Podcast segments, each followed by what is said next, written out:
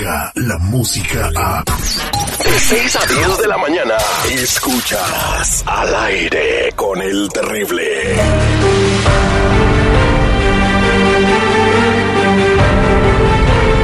Estamos de regreso al aire con el terrible y se quedó colgando una pregunta. Eh, estamos platicando con Anabel Hernández, escritora multipremiada eh, que investiga el crimen organizado y todos los problemas socioeconómicos que hay en México.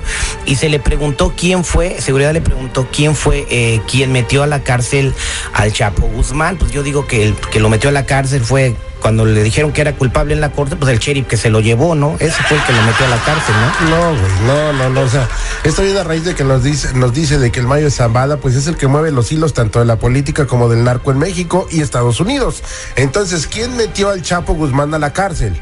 ¿El Mayo Zambada o fue eh, la situación esta mediática del error de Kate del Castillo?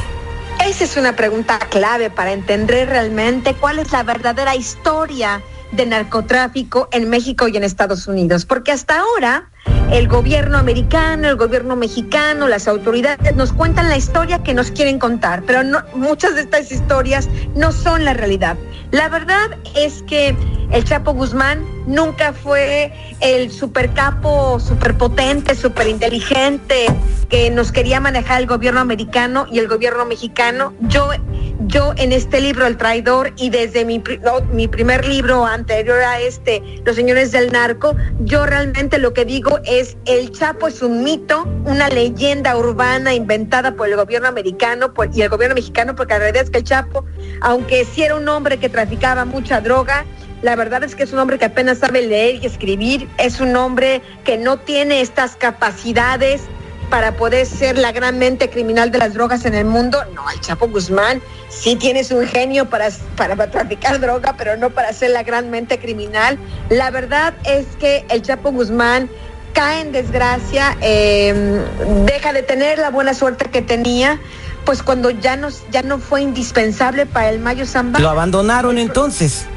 Sí, porque el Chapo Guzmán se convirtió en un peligro para el Mayo Zambada y para la organización, porque el Chapo Guzmán, de acuerdo a lo que me contó su esposa, Emma Coronel, sí quería hacer su película. Él, él realmente se creyó la historia de que yo soy el mito y ahora la gente tiene que saber la verdad y quería contar realmente la verdad de su vida en la película. Pero ¿quién del gobierno americano y quién del gobierno mexicano? Sobre todo en México, sabiendo los políticos, los policías, los expresidentes de la República que estaban metidos en el negocio, pues nadie quería que el Chapo contara su, su película, la verdad en su película, y tampoco el Mayo quería que el Chapo comenzara a ser indiscreto. Y cuando fue, y cuando fue, ya no, ya no, ya no era útil ni para el gobierno americano, ni para el gobierno mexicano, ni para su jefe el Mayo, es así como pues el Mayo a través de su hijo Vicente ayuda al gobierno mexicano y americano a detener a pues a su compadre el Chapo. Oh my god, entonces por, por eh, el libro se llama El traidor. Ahora vamos a movernos un poquito más adelante si me lo permites, Anabel. En tu libro El traidor se mencionan también presidentes, se menciona Salinas de Gortari y es verdad que él tuvo mucho que ver con el crimen organizado. Eh, ¿Es verdad que los que mandaban en México no eran los presidentes sino los narcotraficantes? Pues estamos hablando, como repito, de 50 años en que el Mayo Zambada ha sido el jefe de jefes del narcotráfico. Imaginemos, nada más quiero, quiero invitar a los lectores que imaginen esta, esta escena.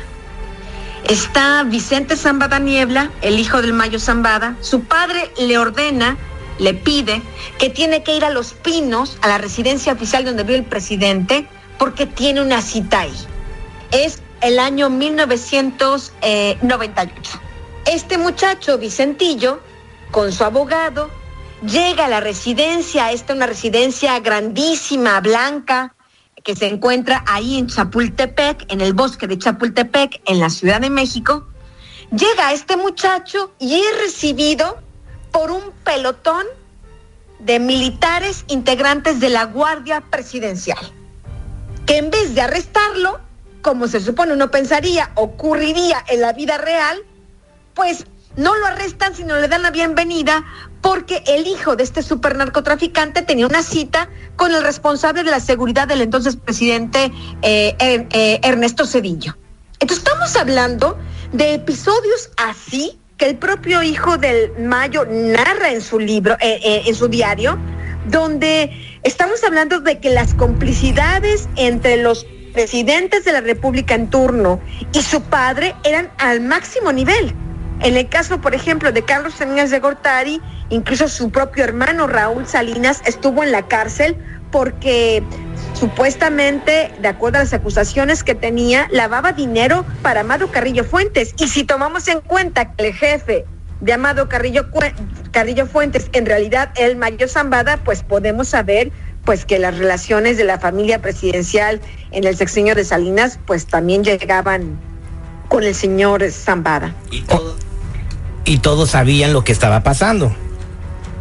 Todos sabían lo que estaba pasando. Militares, eh, policías, eh, presidentes y en alguna ocasión, al menos de 2001 a 2012, incluso algunos funcionarios de la Agencia Antidrogas de Estados Unidos, de la DEA, hacían acuerdos con el Mayo Zambada. Anabel, dos preguntas, sí, eh, espero me las puedas contestar muy breve porque el tiempo nos apremia. Una. Sí, claro. ¿Cuál es el cartel que manda ahorita en México o en el mundo? Y la otra es, con lo de García Luna, finalmente vamos a ver a un presidente o a un expresidente tras las rejas en México. Bueno, sin duda alguna, el cártel más importante de drogas en el mundo es el cártel de Sinaloa. En mi libro, yo publico un informe del Pentágono americano donde señalan, donde publican un mapa hacen una descripción de qué es el cártel Sinaloa y publican un mapa que da terror. Es un mapa del mundo donde el 70% del planeta es territorio Sinaloa. Tiene operaciones el cártel de Sinaloa en el 70% del planeta. O sea que es el más importante del mundo. Es el principal eh, productor, es el principal productor de metanfetaminas, es el principal eh, productor de heroína, y, es uno de los principales exportadores de cocaína en el mundo. Sabemos que en México no se produce la cocaína, pero ellos compran la gran masivamente la mayor cantidad de cocaína que se produce en Sudamérica y la venden al mundo. El caso del cártel Jalisco Nueva Generación, que ha sido muy mencionado por el gobierno de México y por el gobierno americano, es una situación inflada. Realmente el cártel Jalisco Nueva Generación, aunque sí es una organización criminal que ha crecido, hasta el momento, hasta el día de hoy, no tiene ni de cerca las dimensiones que tiene el cártel de Sinaloa. Correcto. Muchas gracias. Estamos platicando con Anabel Hernández, escritora mexicana que ha investigado mucho. Está eh, estrenando su libro El Traidor, donde habla de las confesiones de Vicentillo, el hijo de Ismael El Mayo Zambada y todo lo que se dio a conocer con lo que escribió y que ayudó a las autoridades a capturar al Chapo Guzmán. Eh, hace unos días hiciste una entrevista con un periodista mexicano que se llama eh, Vicente Serrano, ¿verdad? Se dice que a raíz de esta entrevista pues le dieron gasolina a mi amigo y no precisamente para ponerle al carro. Aquí hay desierto, en eso es lo que está rumorando en México. No, no, no, no, esto es una, esto es una... Eh, manipulación de la información, no, no, no, no, no tiene que ver con mi entrevista. Yo lo que supe de la voz del propio Serrano es que él, eh, él había renunciado por motivos muy distintos. Yo lo que puedo decirte es que eh, en este canal de televisión que se llama La Octava, yo he dado al menos seis entrevistas en diferentes programas y en ninguno me ha censurado y, y, tampoco en el, el programa de, de Serrano ni él ni nadie de la televisora hicieron ningún intento por censurarme. Y de acuerdo a la propia versión que a mí me dio Serrano, no tiene nada que ver mi entrevista ni nada de esto con la decisión que él tomó. Muy bien, Anabel, muchas gracias por la entrevista. Eh, por último, el gobierno actual está rompiendo lazos, ¿crees tú? Bueno, nadie es dueño de la verdad, pero ¿tú crees que se están rompiendo ya esos lazos que tenían con el crimen organizado para poder eh, cambiar la sociedad de México o seguirá todo igual? Pues mira, me parece que todavía esto no es claro.